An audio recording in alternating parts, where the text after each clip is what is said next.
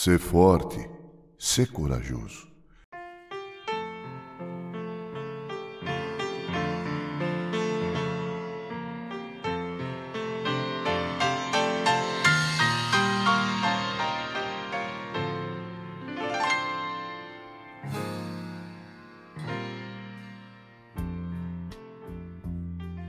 É o que disse Deus para Josué quando este assumiu a liderança do povo de Israel após a morte do seu servo Moisés.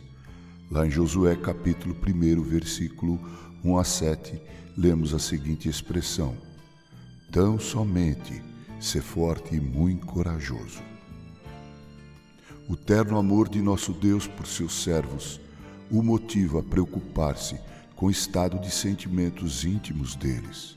Ora, você sabia que Deus pensa em você, que Deus conhece você, que Deus cuida de você? Ele deseja que eu e você, que sejamos todos corajosos.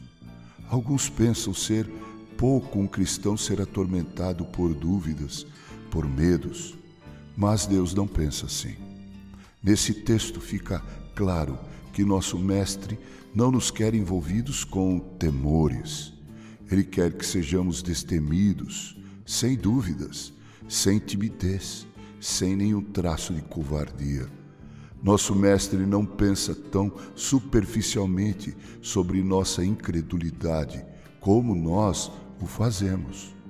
Quando estamos desanimados, estamos sujeitos a uma doença grave com a qual não se deve brincar, mas precisa ser levada imediatamente ao amado médico. Nosso Senhor não gosta de ver nosso semblante triste. A lei do rei Assuero era que ninguém poderia ir à corte do rei vestido de luto. Porém, essa não é a lei do rei dos reis, pois podemos ir enlutados como estamos, contudo, ainda assim, ele nos tira o espírito de angústia e nos coloca, oh glória, em vestes de louvor, pois há muitos motivos para eu e você nos alegrarmos. O cristão deve ter um espírito corajoso, intrépido, para poder glorificar ao Senhor, enfrentando provações de forma heróica. Se ele for medroso e covarde, tímido, desonrará o seu Deus. Além do mais, isso é mau exemplo. Essa doença, essa terrível doença, a doença da dúvida e do desencorajamento, é uma epidemia que logo se espalha entre o rebanho do Senhor. Um cristão abatido deixa vinte almas tristes. Mais ainda, a não ser que sua coragem esteja firme, Satanás será forte demais para você. Meu irmão, minha irmã, que seu espírito seja alegre em Deus, apesar dos pesares, que seu espírito seja regozijoso em seu Salvador. A alegria do Senhor será a sua força, e nenhum demônio do inferno avançará sobre você. A covardia, no entanto, derruba o estandarte do guerreiro.